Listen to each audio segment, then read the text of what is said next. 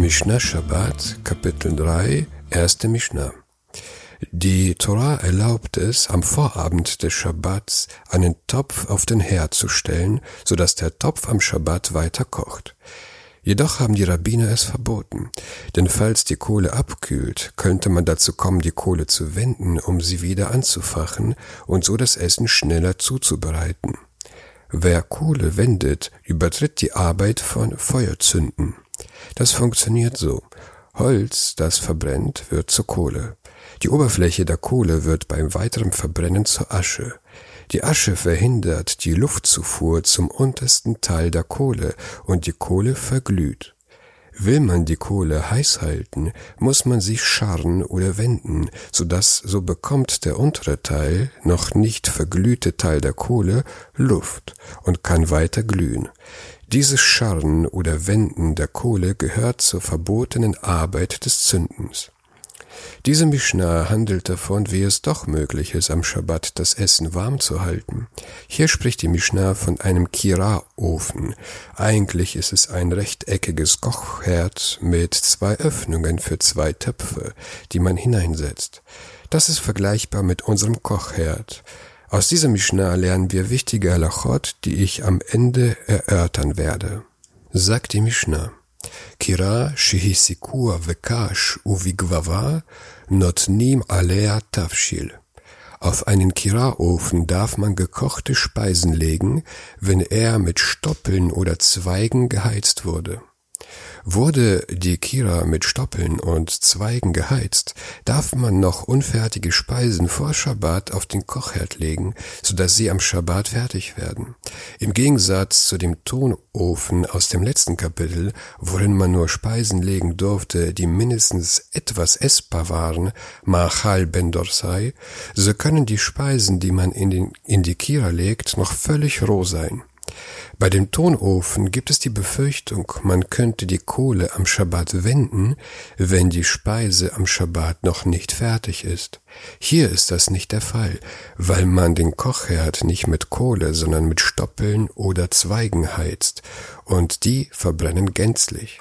Das heißt, es gibt dort nichts zu wenden. Benutzt man aber ein anderes Material zum Heizen, dann gilt Folgendes. בגפת ובעצים לא ייתן עד שיגרוף, או עד שייתן את האפר. Wenn er mit Olivenschalen oder Holz geheizt wurde, darf man nichts auf ihn legen, bevor man unten ausgekehrt oder Asche darüber getan hat. Olivenschalen und dickes Holz haben die Eigenschaft wie, wie Kohle. Will man sie als Heizmaterial benutzen, muss man sie entweder aus der Kira entfernen oder sie mit Asche bedecken. Das Bedecken mit Asche hat den Vorteil, dass die Kohle schneller auskühlt, somit würde man am Schabbat nicht dazu kommen, sie zu wenden.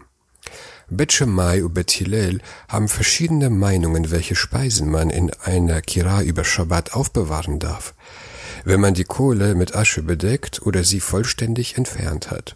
Bet Shammai Omrim, Chamin Avalot Tafshil. Die Schule Shammai sagt, auch dann nur warmes Wasser, aber nicht Speisen. Bet erlaubt nur Wasser über Schabbat auf dem Herd zu lassen, da die Hitze des das Wasser nicht verbessert, sondern im Gegenteil durch die Hitze verdampft es. Hat man die Kohle mit Asche bedeckt oder sie aus der Kira entfernt, gibt es bei Wasser keine Befürchtung, dass man die Kohle wenden wird. Hier müssen wir erklären, dass noch nach dem Entfernen etwas Kohle in der Kira bleibt, die er wenden könnte. Was Bet Shemai nicht erlaubt, über Schabbat auf der Kira zu lassen, sind Speisen. Hier kommt es wieder darauf an.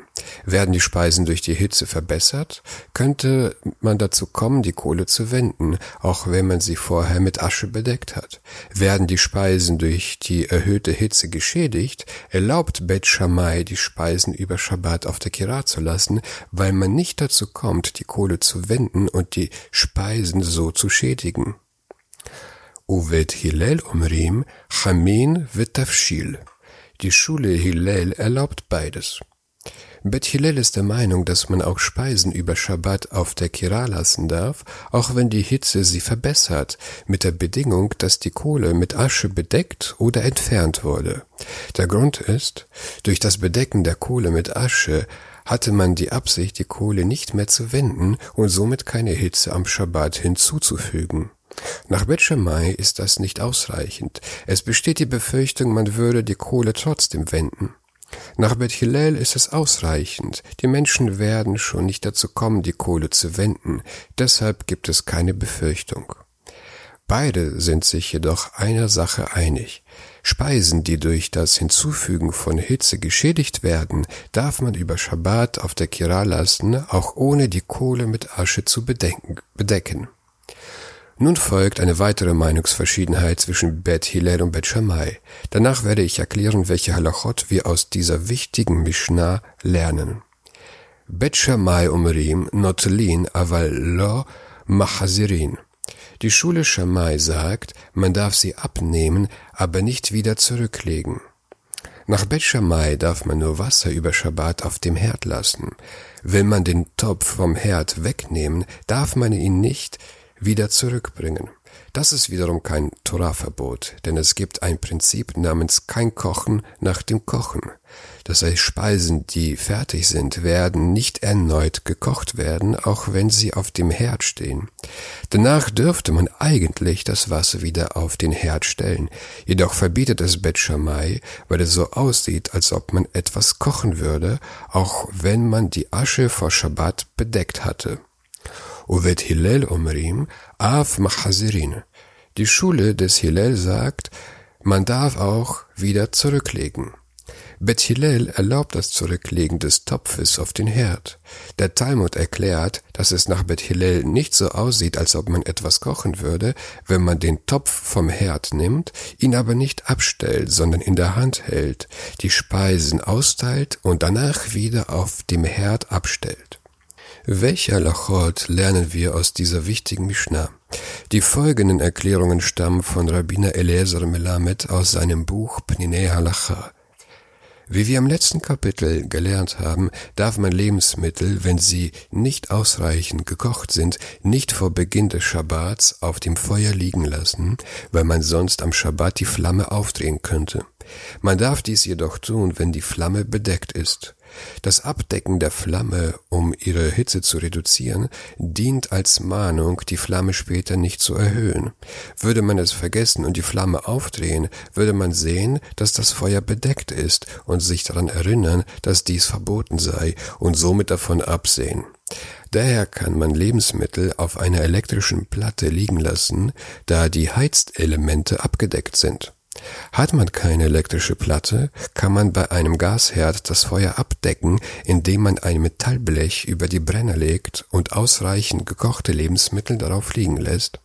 Da das Abdecken des Feuers ein deutliches Zeichen und eine Erinnerung daran ist, dass Schabbat ist, was effektiv verhindert, dass man es vergisst und die Flamme aufdreht. Idealerweise ist es auch empfehlenswert, die Knöpfe abzudecken, die die Flammen der Brenner steuern. Obwohl man Lebensmittel auf ein Blech oder eine Platte legen kann, auch wenn sie noch nicht ganz gar sind, lechatchila ist es besser, dass alle Lebensmittel vor Beginn des Schabbats fertig gegart sind. Solange sie nicht vollständig gekocht sind, ist jede Handlung, die sie schneller kochen lässt, nach dem Torah-Gesetz verboten. Wenn man zum Beispiel den Deckel eines Topfes entfernt hat, der Lebensmittel enthält, die nicht vollständig gekocht sind, darf man den Deckel nicht wieder aufsetzen. Ebenso darf man den Topf nicht an einen heißeren Platz auf dem Teller stellen. Daher ist es vorzuziehen, nur vollständig gekochte Speisen auf einen Teller stehen zu lassen. So viel zum ersten Teil der Mishnah. Jetzt zur zweiten Meinungsverschiedenheit von Hillel und Shammai über die, über das Zurückbringen des Topfes auf den Herd beziehungsweise zum Aufwärmen von Speisen. Nach Meinung von vielen Poskim darf man nicht einmal vollständig gekochte Lebensmittel auf die Platte legen, weil das Auflegen von Lebensmittel auf eine Wärmequelle dem Kochen ähnelt. Wenn man jedoch einen Topf oder Teller kopfüber auf die Platte oder den Blech stellt, kann man Lebensmittel darauf legen, da dies keine normale Art des Kochens ist, da man normalerweise kein Hindernis zwischen die Wärmequelle und das Leben und die Lebensmittel legen würde. In der Praxis kann man sich sogar auf eine Abdeckung verlassen, die das Essen nur minimal anhebt, um es als Hindernis zwischen der Platte und dem Essen zu dienen. Eine Aluminiumfolie, die das Essen überhaupt nicht anhebt, ist jedoch nicht akzeptabel. Diejenigen, die streng sind, behaupten, dass man nicht einmal vollständig gekochte Lebensmittel auf eine Aluminiumfolie bedeckte Platte oder Blech legen darf. Im Gegensatz dazu gibt es andere, die nicht so streng sind und behaupten, da Menschen normalerweise nicht auf einer Platte oder einem Blech, sondern nur auf offener Flamme kochen, sehe es nicht so aus, als ob sie kochen würden, wenn man Lebensmittel auf eine Blech oder Platte legt, und deshalb könnte man gekochte Lebensmittel am Schabbat direkt auf sie legen. Es gibt andere, die mit einer Platte nicht so streng sind, da sie speziell zum Erwärmen und nicht zum Kochen gedacht ist. Aber sie sind streng in Bezug auf ein Blech, da es heißer ist und als Kochfläche dienen kann. Da viele Poskim streng sind, ist es in der Praxis vorzuziehen, streng zu sein und davon abzusehen, einen Topf mit gekochtem Essen direkt auf die Platte oder Blech zu stellen. Wer jedoch der erleichternden Meinung folgen will, kann dies tun, da das Gesetz rabbinisch ist und viele wichtige Poskim zwingende Gründe für ihre erleichternde Haltung vorgebracht haben. Das Gesagte gilt nur für feste Lebensmittel, aber nicht für Flüssigkeiten. Das Aufwärmen bereits gekochter Flüssigkeiten ist verboten. Das liegt daran, dass bei festen Lebensmitteln der Hauptzweck des Kochens darin besteht, den gekochten oder gebackenen Geschmack zu erzeugen. Wenn das Brot einmal gebacken ist, ist der Unterschied zwischen heißem oder kaltem Verzehr unwesentlich. Dasselbe gilt für Fisch und Kartoffeln. Es macht kaum einen Unterschied, ob sie heiß oder kalt serviert werden. Daher gilt ihre Zubereitung ab dem Moment als abgeschlossen, in dem diese Lebensmittel einen gekochten oder gebackenen Geschmack annehmen. Dementsprechend kann man sie auch, wenn sie abgekühlt sind, wieder aufwärmen, da sie durch das Kochen nicht mehr wesentlich beeinträchtigt werden. Aber bei Flüssigkeiten ist ihre Temperatur ein wesentlicher Bestandteil der Definition als gekocht zu gelten. Es besteht ein grundlegender Unterschied zwischen kalter Suppe und heißer Suppe. Und dasselbe gilt auch für Tee und Kaffee. Deshalb sagen wir für Flüssigkeiten Yesh Bishul Achar Bishul. Es ist verboten, etwas zu kochen, was bereits gekocht wurde. Wenn also eine Flüssigkeit abgekühlt ist, verstößt derjenige, der sie in Yatzoledetbo wieder erhitzt, gegen das Torah-Verbot des Kochens. Jedoch gibt es eine Ausnahme.